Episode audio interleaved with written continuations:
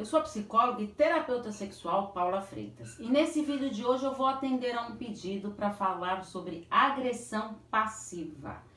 Tem dúvidas? quer que eu responda a sua dúvida aqui no canal? Do YouTube, Paula Freitas Psicóloga. Se inscreva, acione o sininho para você não perder nenhum vídeo, que toda segunda-feira eu trago essas respostas para vocês que me enviam.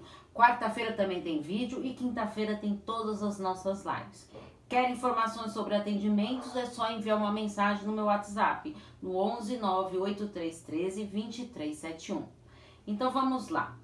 Agressão passiva é uma maneira de expressar os sentimentos, como os de raiva, por exemplo, de uma maneira silenciosa. É algo muito comum de acontecer e isso traz muito sofrimento, porque ao invés da pessoa falar sobre os seus sentimentos, ela decide por esconder, não entrando em contato com esse sentimento, podendo deixar a pessoa com uma certa amargura, mau humor e irônica.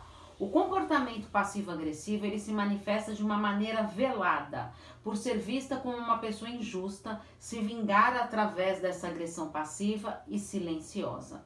Quando se consegue identificar esse tipo de comportamento, deve-se tentar mudar isso através de algumas estratégias, como por exemplo, treinar para falar de uma maneira mais dócil, falando dos seus sentimentos.